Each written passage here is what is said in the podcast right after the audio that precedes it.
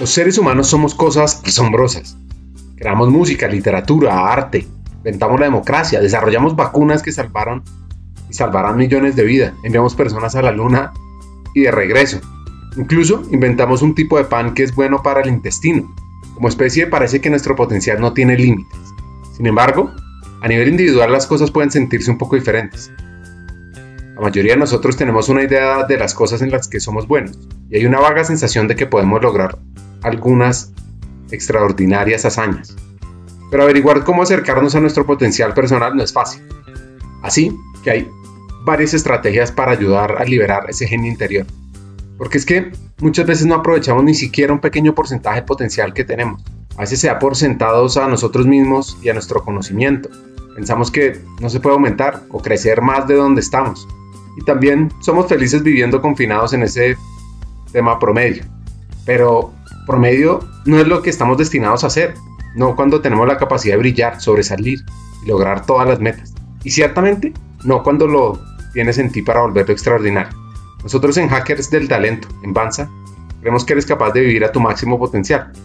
Y antes de conversar sobre eso, antes de profundizar sobre desbloquear el potencial, debes convencerte de por qué es importante para ti. Y aquí hay tres razones simples por las que necesitamos aprovechar todo tu potencial. El primero, si eres ambicioso, quieres tener éxito y llegar a la cima del juego. Así que también necesitas desbloquear todo tu potencial. Si quieres estar contento de haber hecho todo lo posible para sacar lo mejor de ti, debes desbloquear todo tu potencial. Y si quieres sentirte feliz de haber vivido tu mejor vida, debes desatar todo lo que hay en ti.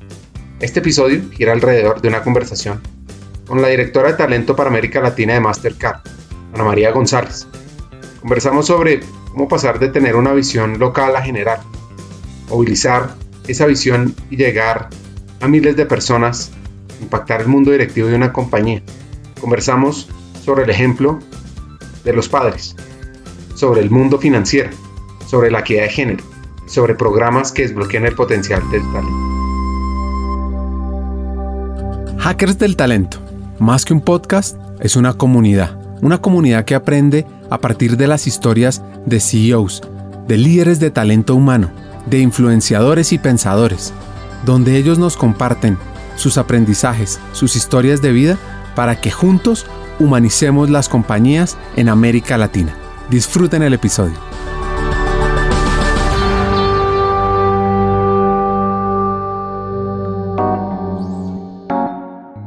Antes de conocer la historia, quiero hablar sobre algo que le apasiona a Ana María, y es aumentar el rol e impacto de las mujeres, reducir la iniquidad laboral, mejorar la diversidad.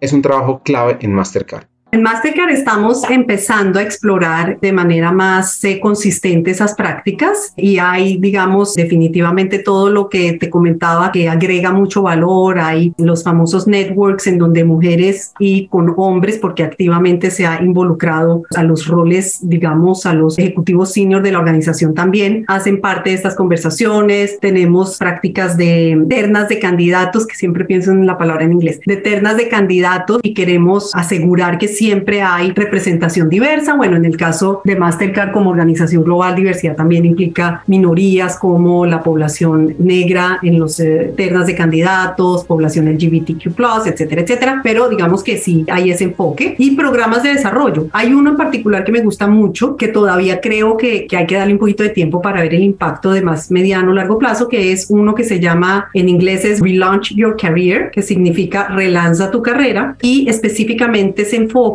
en aquellos casos en los que por normalmente temas atados a maternidad las mujeres se retiran de la fuerza laboral dos, tres años, pierden un poco ese impulso, digamos, y el conocimiento que tenían, pierden de alguna manera, tienen un hándicap cuando entran de nuevo a la fuerza laboral. Entonces lo que nosotros hacemos con este programa es identificarlas, de alguna manera invitarlas a participar en este proceso desde el inicio, reconoce que llevan tres, cuatro años por fuera de la fuerza laboral, está diseñado de tal manera que les permite acelerar ese crecimiento, ese desarrollo para que al entrar a la organización, al cabo de dos, tres años, puedan acceder a roles en los que probablemente de otra forma no hubieran llegado. Entonces, digo que todavía falta por ver el impacto porque es de largo plazo, pero esa es una que te puedo compartir que estamos haciendo. Pero mi sueño en algún punto sería poder ver algo como lo que pudimos desarrollar en City, que fue definitivamente ponerlo más al frente y al centro como parte de las conversaciones del negocio. Y cuando tú hablas de conversación de negocio, tienes que hablar de los scorecards, de los objetivos y de cómo se logran esos resultados. Muchas veces cuando buscamos generar impacto, pensamos en grandes proyectos, en transformaciones de millones de personas con millones de recursos o billones de recursos. Lo que pasa es que cuando uno ve la realidad de la pobreza, se da cuenta también que hay pequeños cambios que generan grandes transformaciones.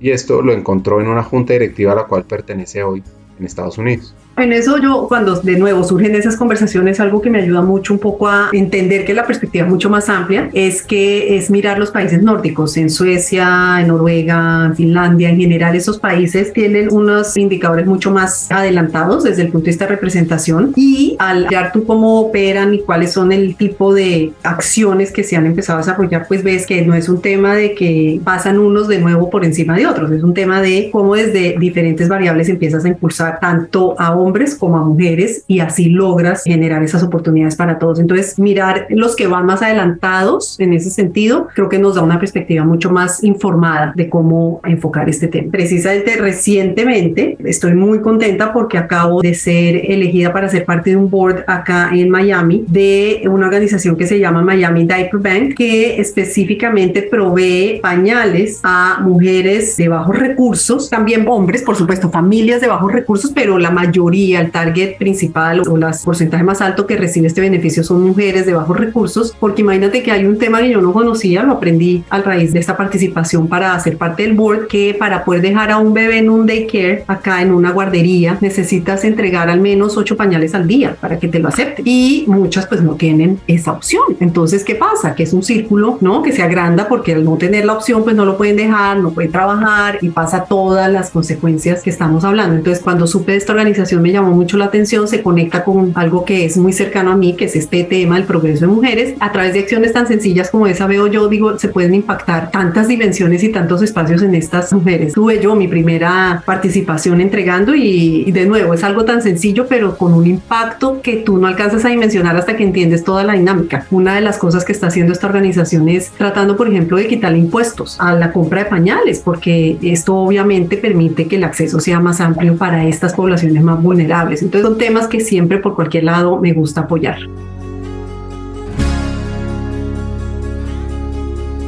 Entonces conozcamos la historia de esta colombiana. Son cinco hermanos y ella tiene una hermana gemela. Podría decir uno que sus días de infancia han sido muy movidos, llenos de personas, donde sus padres se preocuparon porque fueran niños, porque vivieran la niñez y que además tuvieran múltiples actividades extracurriculares. Su padre Casi toda la vida estuve en Ecopetrol como ingeniero de petróleo. Es una persona que toda su vida, desde el punto de vista de los objetivos que se pone, los proyectos que tiene que realizar, es con un nivel de entrega y de responsabilidad que de verdad a mí me marcó siempre y con un nivel de ética y de, ¿cómo se dice?, transparencia total, ¿no? Entonces es como algo que para mí está muy, todavía lo sigo viendo en comportamientos del día a día o en, temas más grandes, más complejos, que es algo que ha sido una constante de ética ¿no? y de manejo transparente de las cosas que, que, siempre ha hecho. Hay algo con lo que nos reímos un poco de mi papá y es con las cuentas que hacemos cuando nos presta o cuando le prestamos, que hay algún tema de un paseo o alguna compra que hay que hacer grande y nos tenemos que cruzar plata. Él cuenta hasta el centavo, o sea, él tiene las cuentas y es tan preciso y quiere ser tan correcto que llega y pone también los centavos. Entonces es una característica que recuerdo muy claramente de él. Una de las personas que más admira es su mamá y está en lo cierto, porque casualmente, no sabía antes de la entrevista, yo la conocí cuando era consultor en temas de impacto social, pobreza, emprendimiento y sostenibilidad. Y María Lucía es maravillosa. Mi mamá la admiro muchísimo, es una de las personas que más admiro en mi vida a nivel personal. Siempre ha sido muy activa intelectualmente. En la época en que ella creció, pues digamos que por diferentes razones no pudo terminar, no pudo empezar su carrera universitaria. Entonces ella después, y eso es algo que me marcó también muchísimo, ella ya con nosotros cinco hijos decidió estudiar su carrera profesional y entró a estudiar comunicación social en la Javeriana. Nunca se me olvida esa parte porque recuerdo que esto que te contaba, la casa llena de gente por las amistades que iban, también hubo una época en que estaba con los trabajos de grupo de mi mamá, que la mayoría de veces era en la casa, porque pues ella tenía sus hijos, más su estudio, más lo que significa para una mujer, ¿no? Como todos estos sombreros, y ella lo sacó adelante, los compañeros de gusto le decían la señora, y eso para mí fue una demostración muy clara de quién es ella, de lo inquieta y potencia intelectualmente que ha sido siempre, y de que lo que se propone lo logra, y le he admirado siempre eso muchísimo. Entonces de ahí en adelante la imagen de mi mamá siempre ha sido algo que tiene un impacto grande en las cosas que hago y en las causas que apoyo, que es muchísimo esta combinación de el rol de mamá, el rol en la casa y el rol profesional. Entonces yo recuerdo a mi mamá siempre trabajando en las diferentes actividades e iniciativas que ha apoyado y no solo trabajando, sino trabajando con algo que genere un impacto social. Ese ha sido un poco su gran motivador y consistentemente a lo largo de su vida lo ha hecho. Entonces esas cualidades las recuerdo, las admiro y espero algún día poder honrarlas como ella lo ha hecho a lo largo de su carrera. Ana tuvo educación francesa, colegio mixto, amigos, como uno diría, para toda la vida. Cuando se graduó, solo aplicó a la Universidad de los Andes a psicología, inspirada por las humanidades que enseñan en su colegio y por el ejemplo en casa.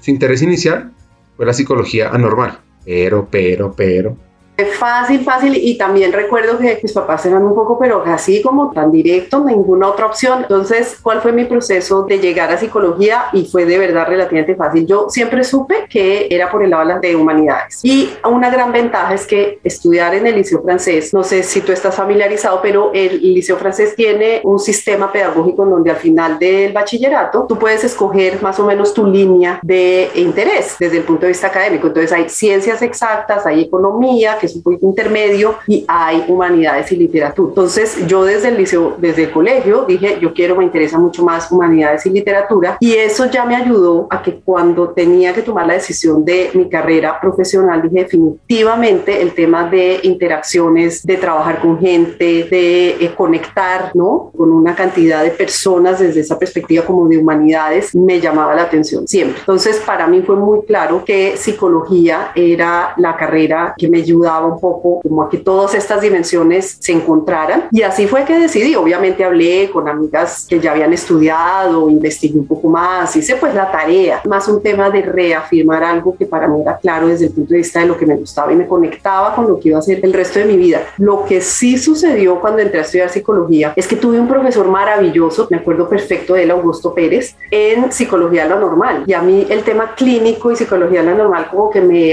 me encantó todo ese tema de qué es anormal y por qué es anormal. De hecho, muchas cosas que se consideran anormales cuando yo estudié, pues ya hoy en día son perfectamente normales. Entonces, toda esa evolución ¿no? de conceptos, de pensamientos. Tuvo claro entonces que lo de ella era people, talento humano. Empezó con una práctica en una empresa de helados, Mills, y luego trabajando en consultoría. Y he pasado desde entonces la mayoría de las áreas en recursos humanos, desde selección, procesos de selección, de adquisición de talento, estuve en consultoría. Estando en consultoría en los primeros inicios de mi carrera, descubrí que una cosa, algún factor, digamos, que me conectaba mucho con las cosas que hacía, es estar más cerca del negocio, es estar dentro de las organizaciones que me permitan de alguna manera tener una interacción más directa con el negocio. Cuando yo estaba, te lo cuento porque cuando entré a selección de talento en una organización, Digamos que sí conocía el negocio, obviamente tienes que trabajar con los perfiles, pero no era una interacción directa, ¿sí? Cuando yo trabajé en consultoría haciendo procesos de búsqueda de talento, sobre todo a nivel de ejecutivos de primer nivel, eran conversaciones 100% en el negocio. Entonces ahí empecé a notar que para mí era más interesante ese tipo de interacciones, o por lo menos me llenaban más, me conectaban más con, con lo que a mí me motivaba y empecé a buscar oportunidades para pasar a áreas en las que yo tuviera esa mayor interacción. Y así fue fue como poco a poco empecé a llegar al área de desarrollo de talento, en donde ya tienes o sí o sí una interacción directa con el negocio, porque como te decía al inicio, acá yo estoy trabajando directamente con cómo asegurar que tenemos el talento que se requiere para la organización del futuro. Y esas conversaciones las tienes 100% con el negocio y no solo eso, las tienes con el negocio y las tienes que tener buenas conversaciones. Entonces tienes que saber del negocio, tienes que estar muy al tanto de qué generas, qué niveles de influencia tienes que generar, cuáles son las métricas que te ayudan a posicionar tus puntos, etcétera, etcétera. Entonces ahí fue donde ya hice la transición más directa al tema que desde entonces me ha apasionado, que es desarrollo de talento. Lo que pasa es que después de estar una en consultoría, pues lo que sentía era que no veía el impacto directo de todas las recomendaciones que daba. Así que comenzó a buscar algo en el sector real. Y una de las anécdotas fue cuando decidió buscar trabajo medio tiempo por temas familiares. Y miren lo que le pasó.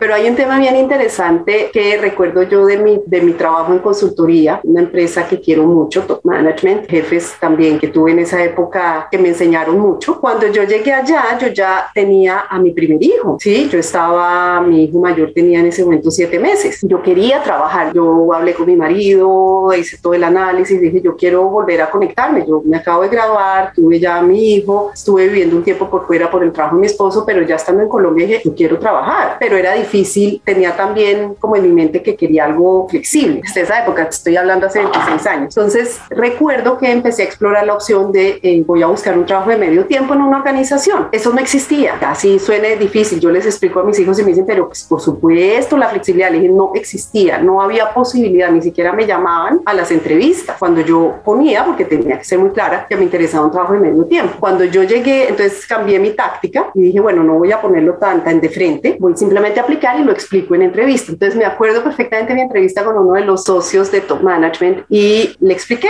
toda la entrevista, salió muy bien la entrevista, sentí que había esa conexión que me estaba yendo muy bien. Entonces le dije, bueno, pero hay un detalle que le quiero compartir. Le dije al socio, entonces me dice, ¿cuál es? Le dije, no, yo quiero trabajar medio tiempo. Ah, no, pero no hemos tenido muy buena experiencia trabajando en los casos de medio tiempo, no es una alternativa en este momento. Entonces le dije, mire, le propongo una cosa porque es en serio, o sea, es una opción que realmente estoy explorando. Creo que tenemos muy buena conversación acá y hay unos puntos que usted ya conoce de mí. Le propongo si quiere un poquito arriesgado, le voy a dar mi carta de renuncia desde ya, se la firmo y me deja trabajar medio tiempo. Si no funcionan las cosas, pues dejamos esa carta abierta. No, no, no, no hay necesidad tampoco de la carta, pero entiendo su punto. Hagamos la prueba y veamos cómo nos va. Pero no hay necesidad de la carta, no se preocupe. Bueno, para hacerte la historia larga, corta, trabajé cinco años con ellos y prácticamente todos los cinco años, de pronto el último seis meses o el último año, y me fue súper bien. Entonces, para mí eso es un tema que yo recuerdo primero con muchísimo orgullo y segundo con una sorpresa de alguna manera donde digo, mucho camino se ha recorrido para llegar al punto donde estamos hoy en día, donde estos espacios son mucho más fáciles de lograr, ¿no? Cuando uno quiere trabajar y ser mamá.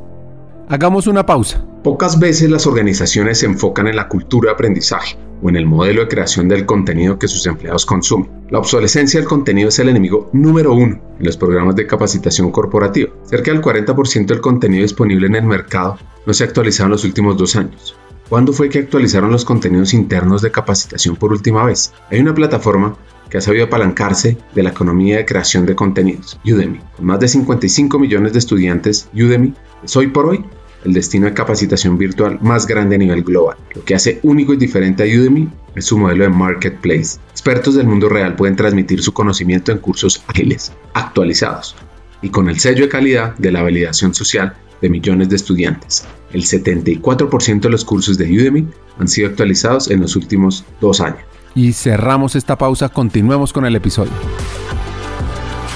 Pues básicamente lo que se logró es un aumento de responsabilidad y dedicación y un amor por la compañía no había. Entonces, te digo, obviamente, ahora, ¿cuáles son las variables adicionales? Trabajar duro, realmente tener mucho foco y energía en lo que estás haciendo, asegurar que estás cumpliendo. O sea, yo obviamente tenía esta responsabilidad un poco de, tengo que demostrar que se puede trabajar medio tiempo y lograr resultados exitosos, porque esto le abre la puerta a otras personas, como evidentemente lo, lo pasó, sucedió, porque después, bueno, y por diferentes razones, no solo eso, por supuesto, pero por otras razones también se generó más esta flexibilidad en esta organización, pero en general era para mí un tema de mucho esfuerzo, mucha dedicación. No te digo que era fácil, porque además yo muchas veces tenía que, llegaba a la casa al mediodía, mi gran preocupación era poder estar con mi hijo en ese momento a la hora del almuerzo, en la tarde, pero yo en la noche muchas veces tenía que volver a trabajar, pero la verdad en ese momento estaba tan interesada y tan entregada y tan valoraba tanto esa opción que para mí era un tema de realmente sacarlo adelante y hacerlo además de la mejor manera posible. Y le agradezco muchísimo a esa organización, a pesar de que, claro, hubiera sido mejor que estuviera el programa y que hubiera sido más abierto el tema, yo agradezco profundamente que esa oportunidad se me hubiera dado en esas circunstancias y en ese momento en, en donde la situación no era tan evidente.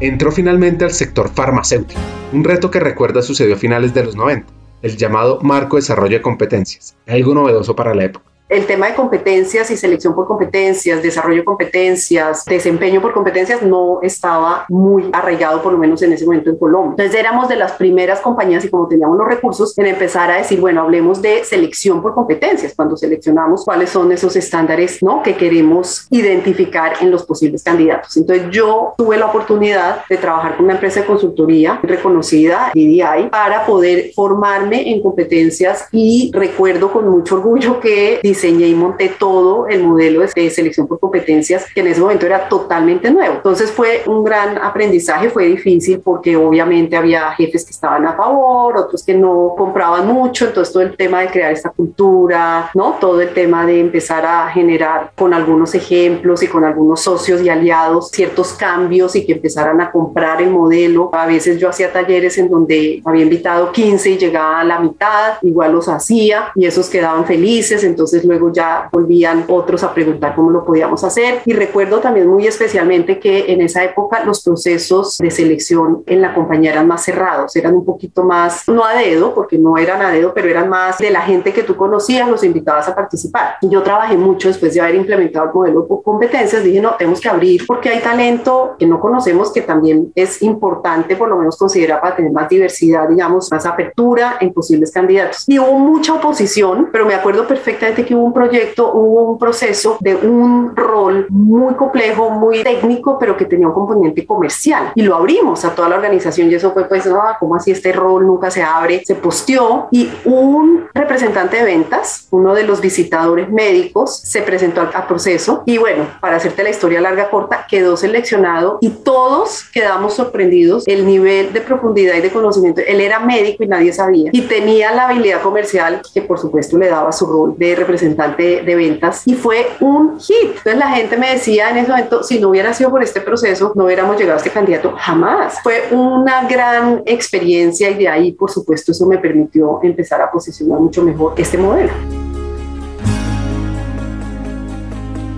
Así que, ¿cuál es la ventaja de trabajar en People? ¿Por qué vale la pena?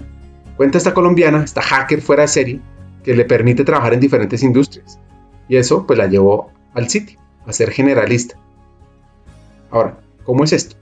Ser generalista es ser como un jefe de recursos humanos que maneja todos los temas en recursos humanos. Es el generalista o el nombre lo indica porque tú tocas a veces temas de relaciones laborales, tocas temas de capacitación, de selección, de compensación, dependiendo la necesidad del negocio y eres como el partner de recursos humanos. Hoy en día de hecho se llama business partner o advisor de recursos humanos, el consejero de recursos humanos de las áreas de negocio. ¿sí? Y en ese momento para mí era interesante porque dije, bueno, ser generalista me abre esta posibilidad de tocar varios temas y empiezo a tratar de meterme de forma un poquito más directa en los de talento, que son los que me interesan. Y así fue, entré a la banca de consumo como generalista de recursos humanos y una época maravillosa porque la banca de consumo en ese momento en City en Colombia estaba creciendo a una velocidad que te digo, recuerdo que era una cosa absurda, o sea, más o menos puede ser que no estén 100% precisos los números, pero recuerdo que salíamos de una reunión de ventas con el negocio de consumo y la conclusión es, bueno, se van a abrir 15 sucursales en los próximos cinco meses. Entonces, imagínate, esto era un tema de volumen, de procesos, de entrenamiento y de empezar con la parte que me interesaba de, bueno, ¿y qué pasa con el talento? ¿sí? Entonces, era realmente una oportunidad espectacular. Tuve un jefe maravilloso, unos colegas de especialidad en ese momento, cada uno en su tema, relaciones laborales, en compensaciones, maravillosos. Y City desde el primer día fue para mí una escuela absolutamente increíble en todo, en temas de negocio, en temas de manejar situaciones difíciles, en temas de aprender de regulación, de lo complejo que es el tema del sector financiero, con temas también de cómo controlan muchísimos de las transacciones y los procesos que se llevan a cabo. Pero fue una experiencia muy interesante.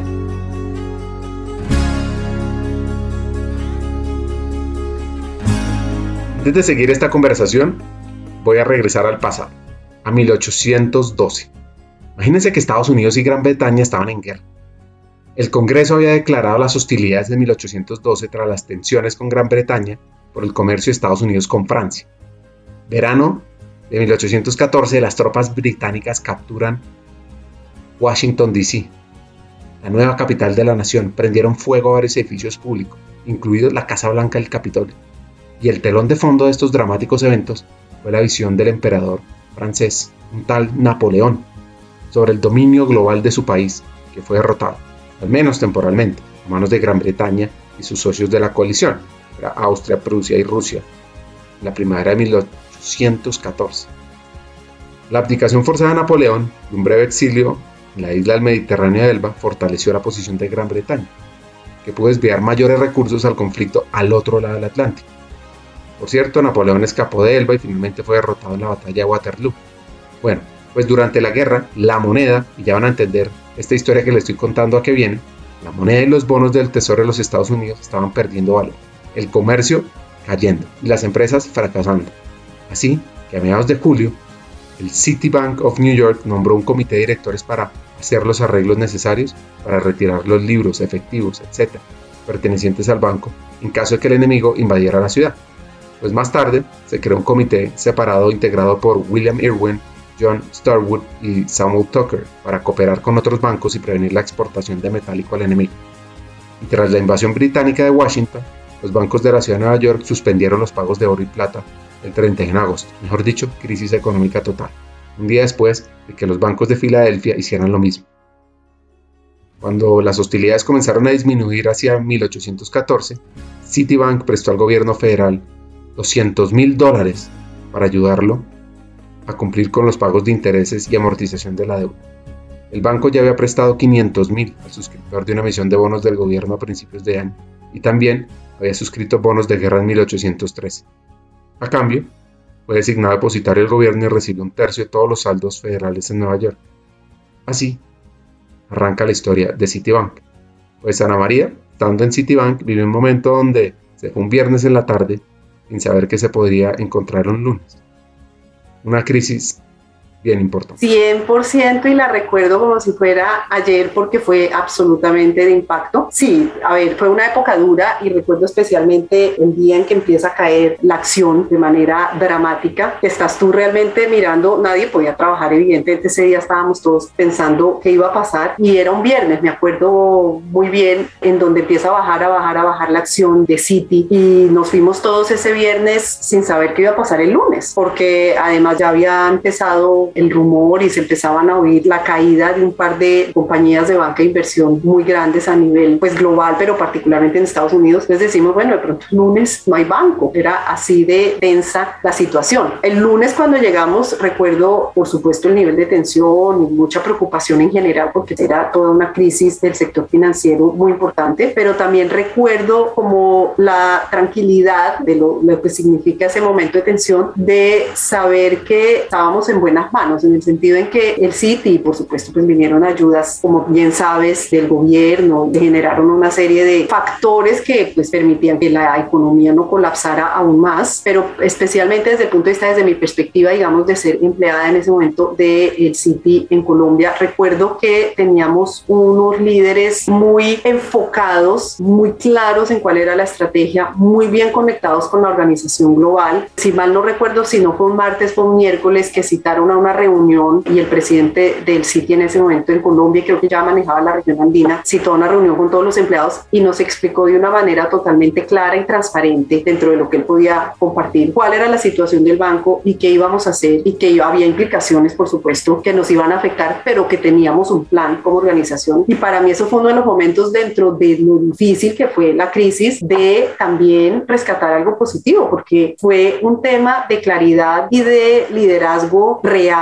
¿no? Con un tema de crisis absoluta en donde tú ves el poder que tiene el que tú te sientas respaldado y que sientas que los líderes que están en ese momento tomando las decisiones están por lo menos, como te digo, bien informados, bien conectados y tratando de hacer lo mejor posible con la información que tienen. Entonces, para mí eso fue un momento como de un aha momento, ¿no? Uno de esos momentos que tú dices, o sea, esto que dice la literatura y que el líder tiene que comunicar y que en los momentos de crisis hay que crecerse y que es importante esta claridad, ¿no? Y con la información, etcétera, etcétera, para mí fue absolutamente claro en ese momento con la crisis. Y ya después pues vienen una serie de factores, aprendizajes, enseñanzas que pues fueron resultado de esa crisis y que afectaron a muchos de diferentes maneras.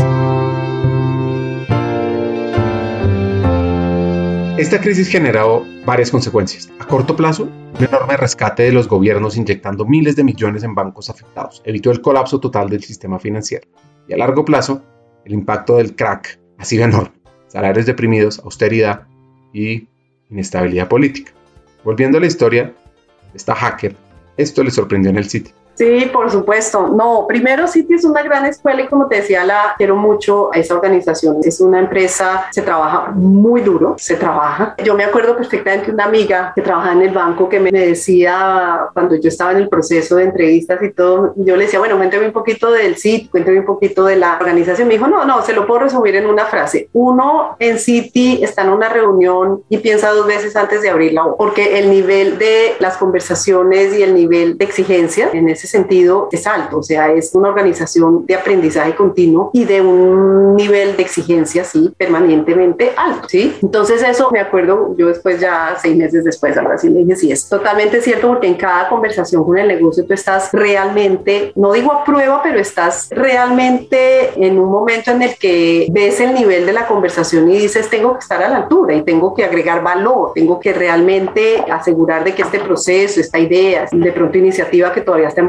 pues esté muy clara en términos de cuál es el valor que agrega. Pero respondiendo específicamente a tu pregunta del crecimiento que tuve y de un poco el consejo o lo que yo recuerdo como factores importantes que me ayudaron en ese crecimiento es estar siempre muy abierta a las oportunidades que hay. Incluso te diría estar abierta a las oportunidades que a veces no hay, en el sentido en que sin duda creo firmemente en que a veces hay que buscarlas, ¿sí? Porque no soy de las que no creo que si uno espera el momento adecuado, las condiciones perfectas, de todos los puntos estén chequeados, eh, se den para que realmente puedas empezar a lograr las cosas. Creo que a veces parte de lo que te da valor y lo que te ayuda a crecer es equivocarte y es saber que a veces no están dadas todas las condiciones, pero por lo menos levantas la mano y te le mides, ¿sí? Y el 99% las veces sale bien, la verdad.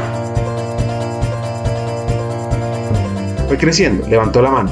Pasó de un rol país a un rol América Latina, a estar en varios proyectos en la región que la llevaron Miami. Sí, es mucho trabajo y un par de sacrificios que te voy a compartir, pero lo que creo que es importante resaltar en este foro es que yo soy una fiel creyente que cuando haces lo que te gusta y cuando es algo que realmente te apasiona, las cosas sí suenan fáciles y eso es una gran ventaja y algo que uno debe tener siempre en perspectiva cuando se conecta con lo que le gusta, porque si tú te conectas con lo que le gusta y es algo con lo que te gusta y es algo que yo resalto y que en cada oportunidad que tengo cuando hablamos de carrera lo evidencio de forma muy directa es las cosas se dan porque cuando tú pones todo tu foco y energía, algo que te conecta con tu mejor versión, pues es muy difícil que salga mal. Casi que por naturaleza, por inercia, que las cosas van a salir bien, porque tú estás realmente poniendo lo mejor de ti en cada paso que das. Entonces, para mí, eso es un poquito el resultado de, desde esa perspectiva, ha sido fácil porque cada vez yo veo el resultado de las cosas que hago y digo, esto realmente me gusta y le quiero meter toda la ficha porque es algo que me conecta con esa parte profesional, que me mueve y que me hace vibrar, ¿no? Y es especialmente, y algún día yo lo recuerdo cuando a mis hijos cuando estaban más chiquitos siempre me preguntaban, pero mami, ¿tú exactamente qué es lo que haces? Cuéntanos qué es lo que haces porque a veces me preguntan en el colegio y no sé muy bien cómo explicar. Entonces yo les dije, miren, es muy sencillo, la verdad es que es relativamente sencillo. Yo trabajo con la mejor parte de los empleados en las organizaciones. Yo trabajo con la parte en la que brilla, porque trabajo con cómo ayudarlos a crecer, cómo generar procesos que sean más claros y transparentes, cómo tener buenas conversaciones de carrera, cómo asegurar que está el potencial, el talento para el futuro, cómo eh, direccionar acciones para que se cierren brechas desde el punto de vista de crecimiento. Entonces, es la mejor versión de los empleados y ese es mi trabajo. Yo apoyo y ayudo a que esas condiciones se den para los empleados en las organizaciones en las que estoy. Y esa definición que, sí, pues estoy hablando unos 20 años, le di a mis hijos, es lo que siempre he visto consistentemente a lo largo de mi carrera. Entonces, es un poco la respuesta a la parte que suena fácil. Obviamente, esto implica sacrificios desde el punto de vista,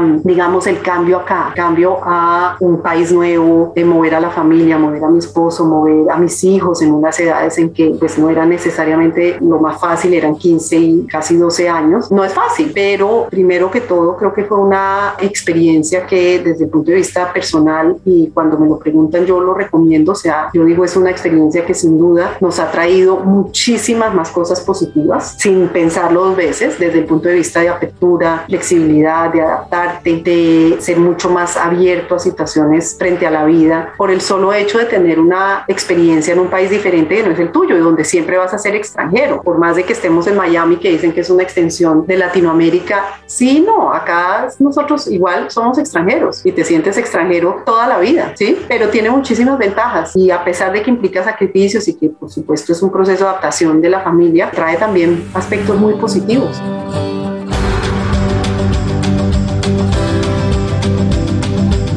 Qué buen hack, trabajar con la mejor versión de los empleados. Qué buen elemento para todos los que trabajamos en People. Ahora, ¿cómo se transforma el enfoque de cada uno? De pasar de algo andino a latino.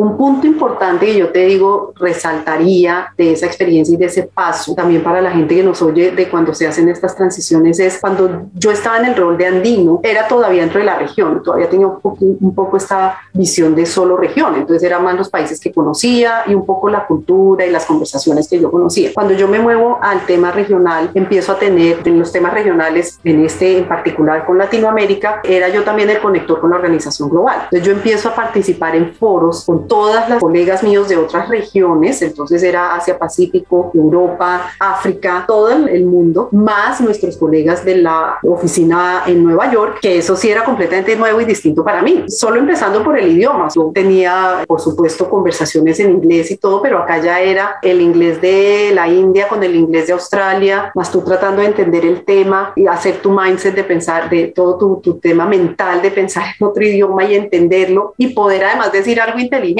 porque yo creo que cuando uno está pensando en otro idioma y lo traduces en tu mente en cuestión de segundos, pierdes un poquito esa efectividad. Entonces, para mí eso era también un tema adicional, el idioma. Pero, volviendo un poco a tu pregunta de lo que significa esta transición, era empezar entonces a tener esta visión global, ¿sí? De ser tú la voz, tienes la responsabilidad de representar a tu región y de ver cómo además traduces muchas de esas estrategias e iniciativas en algo que de nuevo agregue valor, ¿no? ¿Cómo llegó a Mastercard? A buscar nuevos retos. Les voy a contar un poquito sobre esta compañía. Seguramente saben sobre la tarjeta de crédito. Pero, pero, pero Mastercard Incorporated, que en la Bolsa de Nueva York las siglas está como MA, es una multinacional de servicios financieros con sede en Purchase, New York, en Estados Unidos. ¿Qué hace? Facilita transferencias electrónicas de fondos en todo el mundo, más comúnmente a través de tarjetas de crédito, débito, prepago, regalo y monedero. Además, proporciona a las instituciones financieras productos de pago con la marca Mastercard, que luego usan para ofrecer programas de crédito, débito y prepago y acceso efectivo a sus clientes. Entonces, no emite tarjetas, no otorga crédito, ni establece tasas y tarifas para los consumidores. Llego a Mastercard sin buscarlo porque estaba, digamos, muy bien y con una serie de proyectos muy interesantes, pero se da esta oportunidad y lo que me llamó mucho la atención fueron dos cosas en particular. Una, que era ya directamente ser responsable directa por la región de todos los temas de talento y desarrollo para Latinoamérica. Y la segunda, de entrar a un, a pesar de que de alguna manera está dentro de la gran sombrilla del sector financiero, era entrar dentro de un segmento específico de medios de pago y particularmente de un sector que está cambiando y creciendo, redefiniéndose de una manera que, wow, yo dije, uy, desde el punto de vista de talento y como las implicaciones que tiene en la forma como gestionamos talento es altísima y es más tangible, porque claro, un tema importante para considerar desde la perspectiva, hablando de perspectivas hace unos minutos, Citibank es una organización de alrededor de 230 mil empleados, 240 mil en este momento, no tengo el dato exacto. Mastercard es una organización de 25 mil empleados, pues la proporción es más pequeña, pero a mí lo que me llamó mucho la atención en adición a lo que te acabo de comentar es precisamente que al ser una organización más pequeña, los proyectos y las iniciativas, el impacto de las cosas que hacemos desde el área, por ejemplo, nuestra de recursos humanos y particularmente talento es mucho más directo y lo he visto, es un hecho, es algo que ya en estos dos años y medio he podido comprobar. Entonces eso como que me pareció interesantísimo en este momento de mi carrera profesional, tener esa posibilidad de volver un poquito a temas más tangibles. En City, por supuesto, por la, el tamaño, por la infraestructura, por la misma cultura organizacional, a veces era, tomaba más tiempo y era un poquito más lejano posibilidad de ver lo que estabas construyendo y Mastercard decía un poco esa nueva visión que me llamó mucho la atención. Entonces entro a Mastercard y sí, como bien dices, entre a la semana empezó la pandemia prácticamente y ya un poquito pensando en perspectiva, lo que más me impactó es que en mi área y como te, te comentaba al inicio de la conversación, pues es fundamental la conexión y hablar con la gente y leer, ¿no? Lo verbal y lo no verbal. En eso yo digamos que es parte fundamental de mi rol y de las cosas que hacemos. Y pues esta conexión virtual y estos temas de no poder tú ir a las oficinas y no tener reuniones, etcétera, etcétera, pues me obligó a buscar otros espacios. No te digo que me quedé quieta, busqué otros espacios. Evidentemente tuve la cantidad de llamadas que tú te imagines por Zoom y explícitamente trataba de poner la cámara para que fuera mucho más real la interacción, ¿no? Pero sí, sí, hoy pienso y hubo espacios que se perdieron, sin duda. Voy a conversar sobre uno de los temas que más motiva a nuestra invitada, pero antes les quería contar un dato curioso. Mastercard no se llamaba así. Al comienzo, el nombre era Master Charge, la tarjeta interbancaria. Después, en 1979, la renombraron como Mastercard y esta empresa ha venido creciendo a pasos agigantados. Ahora sí, un tema que le mueve el corazón a Ana, que la inspira, es la equidad de género. Siempre tuve la gran fortuna en mi casa con mi mamá tener un modelo, digamos, de mamá muy activa desde el punto de vista de su rol en la casa, de su rol, digamos, en la familia y del rol profesional. Entonces, para mí como que esa, ese referente siempre estuvo muy presente. Y ya cuando entré al mundo profesional y creo que te contaba de los ejemplos de cuando arranqué, precisamente como para mí, a pesar de haber tenido a mi hijo y un poco estando todavía muy, muy, muy chiquito, empecé a tratar de buscar una alternativa en donde pudiera ejercer la parte profesional, mi carrera de psicología con mi rol de mamá. Y entonces eso siempre como que nunca dejó de existir en mi mente como una variable importante, ¿no? De poder ejercer, de poder tener un rol activo desde el punto de vista profesional. Entonces eso nace desde ahí, pero ya de manera, digamos, formal, cuando entré a sí, y realmente unos años después de haber entrado, porque esto fue ya en el rol aquí regional, cuando estaba a cargo de los temas de desarrollo y talento para Latinoamérica, empezó a surgir toda esta mm, dinámica de, bueno, cómo, sobre todo el sector financiero y sobre todo en Citibank, una organización tan grande como Citi, pues no teníamos en los roles más senior de la organización la representación adecuada de mujeres, entendiendo que este es un tema que definitivamente teníamos que explorar. Entonces ahí empiezan a surgir una serie de iniciativas al interior de la organización que al principio creo yo fueron muy tímidas en el sentido en pues no se veía de forma muy clara el avance a pesar de existir lo de siempre, que no te va a sorprender, el programa de desarrollo de mujeres, poder tener los slates de mujeres, empezar a abrir más espacios y generar mentorías y sponsoriar, eh, patrocinar a mujeres dentro de la organización. Todo eso existía, pero no se veía realmente un avance. Para mí un punto de quiebre que me dio como una visión mucho más clara de por dónde van los tiros con este tema, tiene que ver con una iniciativa que en mi concepto fue muy positiva desde esa perspectiva en City y fue empezar a incorporar incorporar objetivos de negocio, de exactamente qué es lo que queremos lograr y no solamente como objetivos, sino que hacen parte de los scorecards de la organización. El cambio y el tipo de conversaciones que tú empiezas a tener cuando esto ya hace parte de la agenda del negocio es completamente distinto porque pasamos un poco de tener esta dinámica de, ah, es un tema que es importante y qué bueno tener diversidad y recursos humanos está apoyando, una conversación donde tú dices, esto definitivamente es relevante para el negocio, estos son los impactos que estamos teniendo a favor o en contra, si se, si se progresa o no, y estas son las iniciativas que tenemos que promover. Y entonces ahí empieza una dinámica completamente distinta en donde uno de los factores que empezamos a identificar, esto no es de una sola acción, esto no es que atraigamos más mujeres, ¿sí? Porque atraemos más mujeres, pero luego se van porque hay diferentes dinámicas que están impactando. Entonces es un enfoque multidimensional en donde a menos que tú tengas una serie de variables, consideración y en la práctica, no vas a avanzar. Abrimos la discusión en torno a la equidad de género, porque este es un tema clave.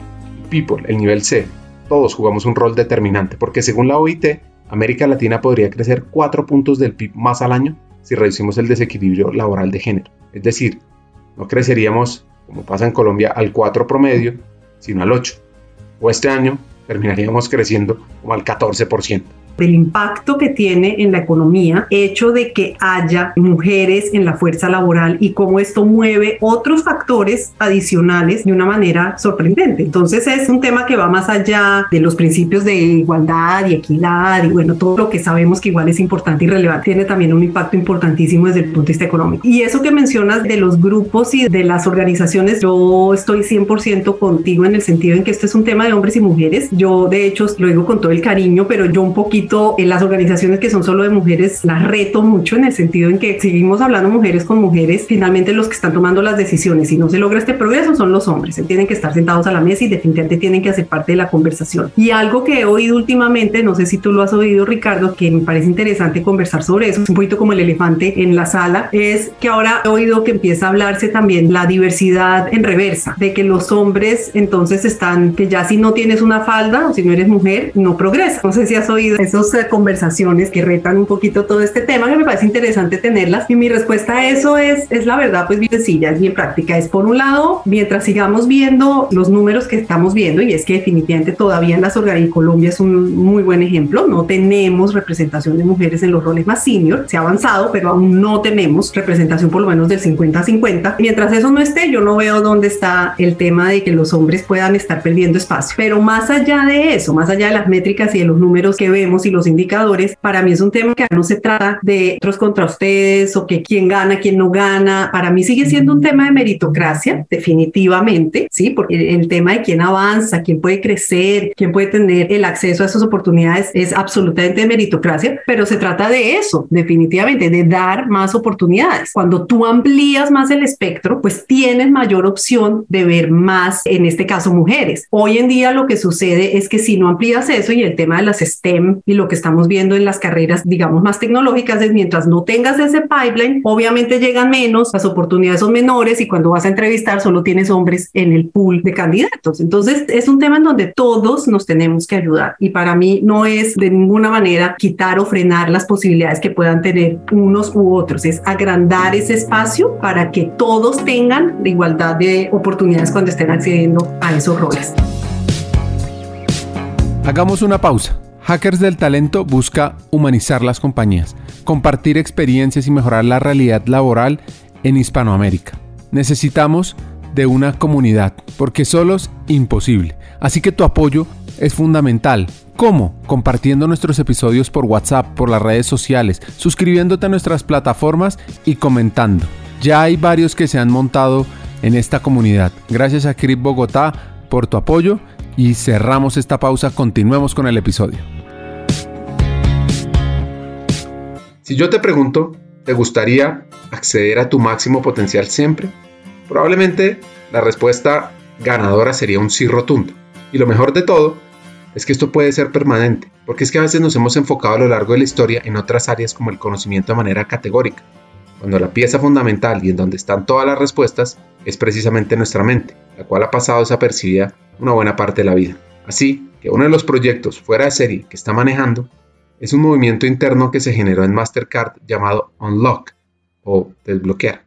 Para contarte un poco de dónde surge y cómo funciona, digamos que Mastercard está realmente, como bien lo decías, en todo este tema de medios digitales de pago, en un medio muy innovador, que está a la vanguardia 100% en muchos de los temas y en los mercados en donde operamos. Y una de las cosas que se empezaron a identificar es que había muchísima, como que tenías este concepto de economía, ¿no? De la oferta y la demanda, o sea, mucha gente interesada en acceder a, oportunidades, roles, a proyectos, etcétera, etcétera, y muchos proyectos que se quedaban de alguna manera, pues también esperando empleados que pudieran sacarles valor. Al inicio, cuando estaba arrancando la pandemia, una de las muchas town halls que se hicieron con todo el equipo senior de la organización, y en uno de esos town halls, el CEO en ese momento, Ajay Banga, habló de la posibilidad de que algunos proyectos, ya que estábamos entrando en este mundo virtual, que algunos proyectos que estaban empezando a generarse muy importantes para el cumplimiento de los objetivos de negocio, que la gente que quisiera pudiera participar y levantar la mano. Esto generó una cosa, no te imaginas, un movimiento interesantísimo de gente levantando la mano y dando la milla extra en muchos casos, en muchos otros porque tenían el espacio en su portafolio, digamos, en ese momento para poder dedicarle unas horas extras a estos proyectos. El hecho es que fue un hit. Y para hacerte la historia larga, corta, esto abrió un poco los ojos de decir, uy, aquí hay una oportunidad de talento, ¿no? Y de fortalecer lo que hablamos tanto en nuestra estrategia talento, de que se da a través de experiencia, de educación y de la parte de mm, exposición. Vamos a decir, pues aquí está como un poco las tres grandes variables. Nos asociamos con un proveedor externo que se llama Gloat, tiene esa solución ya definida y empezamos a trabajar con ellos en lo que llamamos hoy en día Unlock, que es por su definición en inglés es básicamente como desactive, ponga completamente a disposición de la organización los proyectos, las oportunidades que tenemos, la gente que los quiere hacer y conéctelos a través de la plataforma. ¿Cuál es el impacto de esto? Que primero que todo democratizas el acceso a las oportunidades. Hoy en día, ¿de qué depende si no tenemos estas plataformas? Del jefe que te conoce o del área en la que te mueves o que fuiste un día a un viaje y te conectaste con tal persona y te ofreció esta opción. Era un poquito limitado a esas interacciones. Lo que esta plataforma nos da y hemos visto el valor y el impacto que tiene es que cualquiera de cualquier nivel puede no solamente postear proyectos, cuando se habla de proyectos, sino postularse para los mismos proyectos y no importa la parte del mundo en el que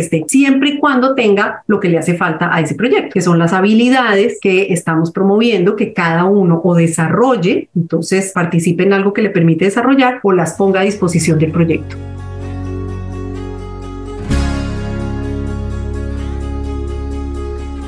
Investigando sobre desbloquear el potencial, hay diferentes formas, y aquí hay seis que pueden liberar tu potencial y el de tu equipo.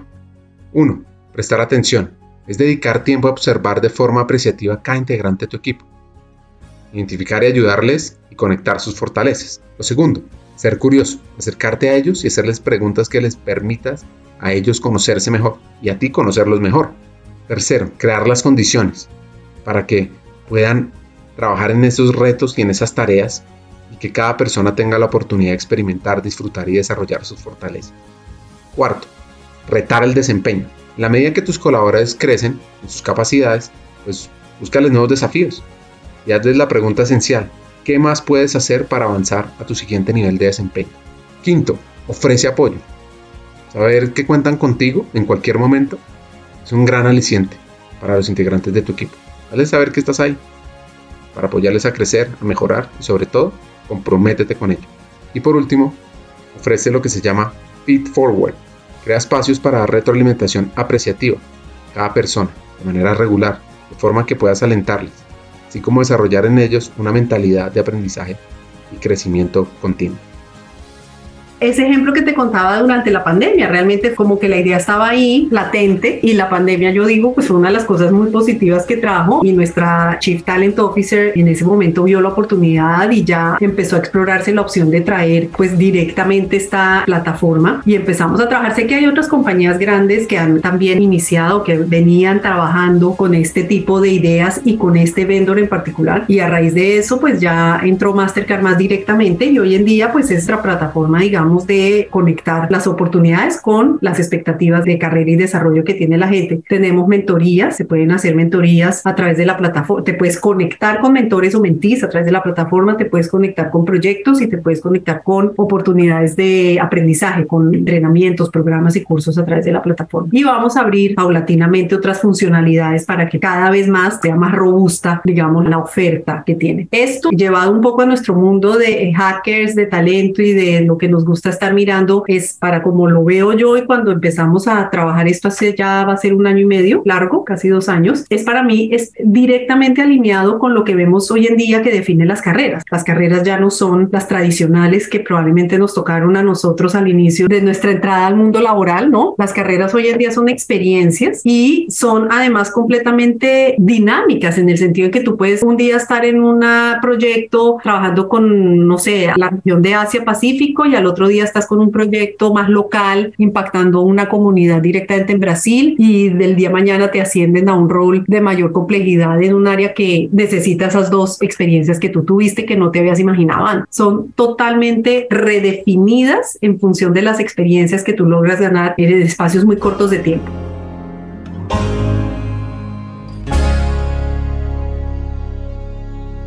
A los que les gusta el mundo de las inversiones les voy a contar una anécdota. Si ustedes estuvieran en el 2006, Mastercard había organizado como una cooperativa bancaria. Finalmente se hizo pública en la bolsa con un precio de oferta de 39 dólares. Cuando se considera su división de acciones de 10 por 1 en el 2014, esto básicamente significó que el precio de las acciones de Mastercard aumentó más del 2000% desde que se hizo pública hace poco más de 10 años. Y un concepto ahora del que hablamos es el empleado multiempresa, aquellas joyas escasas y costosas que abren nuevos modelos de trabajo.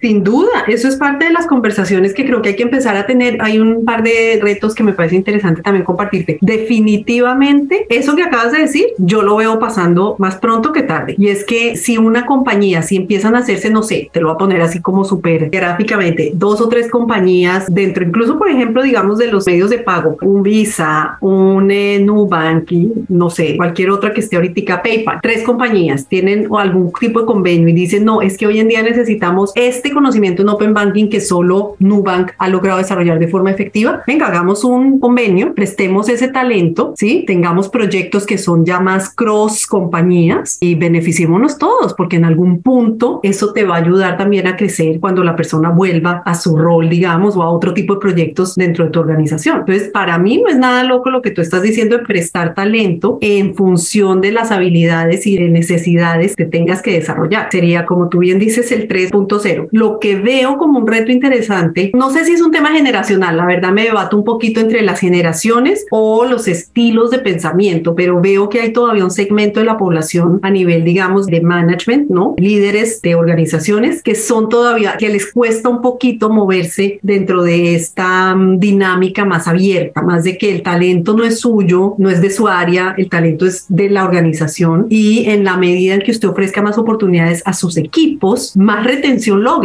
no al contrario. La gente creo que a veces hay un poquito esta miedo, ¿no? De que si mi talento es muy visible, si se, se va a tal proyecto, lo pierdo, ¿no? Yo creo que el nivel de retención precisamente es más alto y el valor que gana el equipo puede ser incluso mucho mayor. Pero hay eso, hay ese reto todavía con ciertas hilos de pensamiento de cómo gestionamos el talento y desarrollamos a nuestra gente.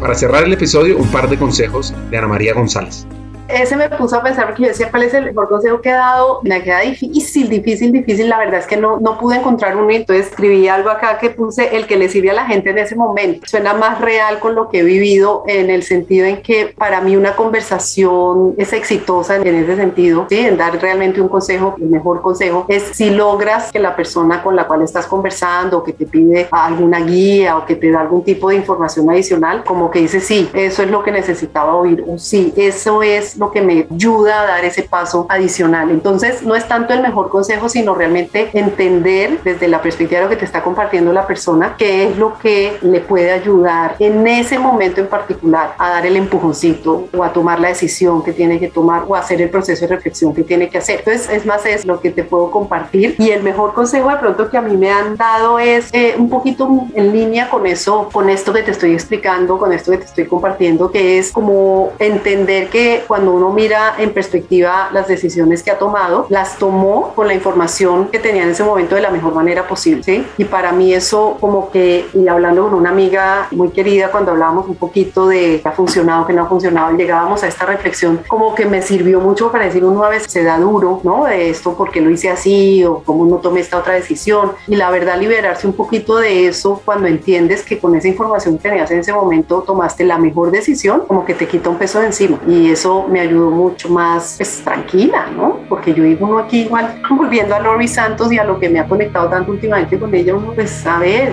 saque la mejor energía, tenga las mejores interacciones, si hay un propósito claro, si están las cosas bien, si hay salud, por supuesto, un tema fundamental, pues no es tan grave. Conversar con Ana es atrapador, su energía, su motivación, su dinamismo.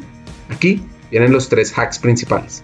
El primero, debemos desde People ser actores clave que desbloqueen el talento. Segundo, como líderes de People para América Latina, es clave llevar la voz, las acciones, los retos, las necesidades de nuestra región a la agenda global de la empresa, para así fortalecer la intervención y el talento latinoamericano. Y tercero, la equidad de género debe ser una prioridad de todo. Hasta un siguiente episodio y seguimos hackeando el talento.